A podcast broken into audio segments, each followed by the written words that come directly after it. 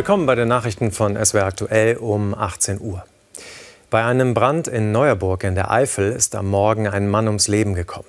Ein weiterer wurde schwer verletzt. Noch ist unklar, warum das Feuer in dem Wohn- und Geschäftsgebäude ausgebrochen ist. Es liegt direkt neben einer Flüchtlingsunterkunft. Die Kriminalpolizei ermittelt. Meter hoch schlagen die Flammen aus dem Gebäude in Neuerburg in der Eifel. Das Feuer war in einem Zimmer des Hauses ausgebrochen. Die Flammen fraßen sich dann aber schnell durch bis in den Dachstuhl des Altbaus. Der Notruf war eingegangen um kurz nach vier heute früh. Im weiteren Verlauf wurde uns gemeldet vom Anrufer, dass sich noch zwei Personen im Gebäude befinden. Wir haben dann einen massiven Atemschutzeinsatz durchgeführt, um diese zwei Personen retten zu können. Für eine dieser beiden Personen kam aber jede Hilfe zu spät.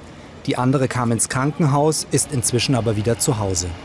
Die Löscharbeiten dauerten mehrere Stunden und es gab die Sorge, dass das Feuer überspringen könnte auf angrenzende Gebäude. Wir hatten die Befürchtung, dass unsere Flüchtlingsunterkunft mit ukrainischen Flüchtlingen betroffen ist, mit 18 Personen. Es war aber im Nebenhaus. Die Menschen wurden in die nahegelegene Stadthalle von Neuerburg gebracht. Dort wurden sie vom Rettungsdienst betreut und verpflegt. Einen Zusammenhang zwischen dem Brand und der Flüchtlingsunterkunft sieht der Bürgermeister aber nicht. Das können wir Gott sei Dank absolut ausschließen. Äh, die Ukrainer sind sehr gut aufgenommen worden bei uns und das hat wirklich eine rein äh, Ursache in dem Haus, in dem der Brand auch ausgelöst wurde. Gegen Mittag konnten die Flüchtlinge wieder in ihre Unterkunft zurück, nachdem die Feuerwehr den Brand vollständig gelöscht hatte. Das Haus ist zurzeit unbewohnbar. Da jetzt auch die Ermittlungen durch die Polizei eingeleitet wurden, wurde das Haus versiegelt und ist somit auch nicht betretbar aktuell. Zwei Feuerwehrkräfte wurden bei dem Einsatz leicht verletzt. Wie hoch der entstandene Sachschaden ist, ist aktuell noch unklar. Ebenso wie die genaue Brandursache. Dazu ermittelt die Kriminalpolizei. Weniger Autos, mehr Fahrräder. Das wünschen sich die meisten Menschen, die die Entwicklung von Innenstädten planen. Aber wer viel mit dem Fahrrad in der Stadt unterwegs ist, weiß, dass da nicht nur die fehlenden oder schlecht ausgebauten Radwege ein Problem sind, sondern auch die Parkplätze für den Drahtesel. Die sind nämlich oft blockiert, nicht nur von Autos, sondern auch von solchen Schrotträdern. In Koblenz sieht man sie in diesen Tagen fast überall. Kleine orangefarbene Klebezettel, befestigt an Fahrrädern, die ihre beste Zeit offensichtlich hinter sich haben. Sogenannte Schrotträder. Werden sie von ihren Besitzern nicht bald abgeholt, wird die Stadt sie versteigern oder verschrotten. Überfällig finden viele, die selbst öfter mit dem Rad unterwegs sind. Ganz schrecklich. Also wird ein Fahrrad, was nicht mehr gebraucht wird, angekettet, sogar mit einem dicken Schloss und äh, dann bleibt es stehen. Ich würde mich freuen, wenn es noch mehr Möglichkeiten gäbe, Fahrräder zu nutzen. Also auch auf anderen kleinen Nachbarbahnhöfen zum Beispiel gibt es so gut wie gar keine Fahrradabstellmöglichkeiten. Ich vermeide es eigentlich mit dem Fahrrad hier nach Koblenz zu kommen. Ich arbeite zwar in Koblenz, aber die Situation ist schwierig, weil am Bahnhof kannst du es nicht abstellen, wenn ich mit dem Zug morgens komme. Bei den Schrotträdern handelt es sich nicht um ein spezielles Koblenzer Problem. In fast allen Städten im Land und vor allem in Bahnhofsnähe blockieren zurückgelassene Fahrräder gute, sichere und auch saubere Abstellmöglichkeiten. Hier muss was passieren, moniert der Allgemeine Deutsche Fahrradclub. Es ist nicht überall geklärt, wer für die Reinigung und für die Kontrolle zuständig ist. Das muss also vor Ort geklärt werden. Und dann muss man sich im Einzelnen anschauen, wie oft kontrolliert werden muss, wie oft gereinigt werden muss. Wir wünschen uns, dass das Thema Reinigung, Wartung, Unterhalt für das Thema Fahrrad einen höheren Stellenwert bekommt. Doch wo soll man Schrotträder oder verdreckte Fahrradstellplätze melden? Nicht immer ersichtlich. Manche gehören der Stadt, oft auch der Bahn, andere sind in Privatbesitz.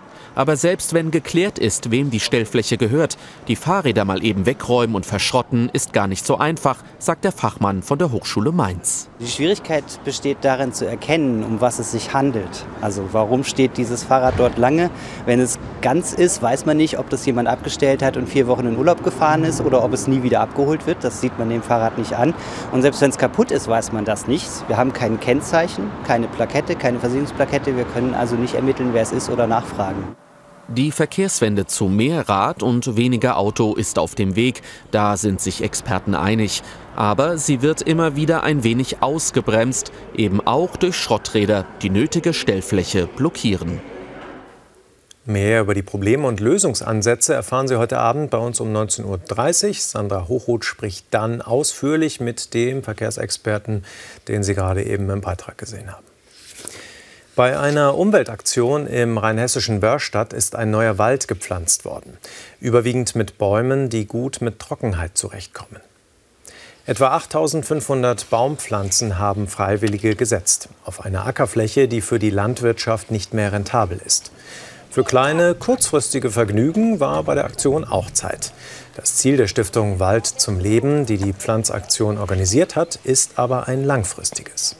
Rheinhessen ist eines der waldärmsten Gebiete in Deutschland. Ne? Man hat nicht viele Bäume, viel Landwirtschaft und äh, wir wollen einfach Biotope schaffen. Wir wollen Bäume nach Rheinhessen bringen und wir pflanzen hier einfach einen kleinen Laubmischwald. Wir schauen auf die Bundesliga. Zum Rückrundenstart hat Mainz heute gegen Bochum gespielt und die Rheinhessen setzten sich klar durch und gewannen die Partie mit 5 zu 2. Neben Sung Lee und Wiedmar trafen Onisivo, traf Onisivo gleich dreimal. Und hier sind die bisherigen Ergebnisse des 18. Spieltags im Überblick. Wie gehört, Mainz besiegt Bochum 5-2, Freiburg gegen Augsburg 3-1, Hoffenheim, Borussia Mönchengladbach 1 zu 4. Hertha BSC unterliegt Union Berlin 0 zu 2. Werder Bremen gegen VfL Wolfsburg 2 zu 1. Gleich die Partie Bayern München Eintracht Frankfurt.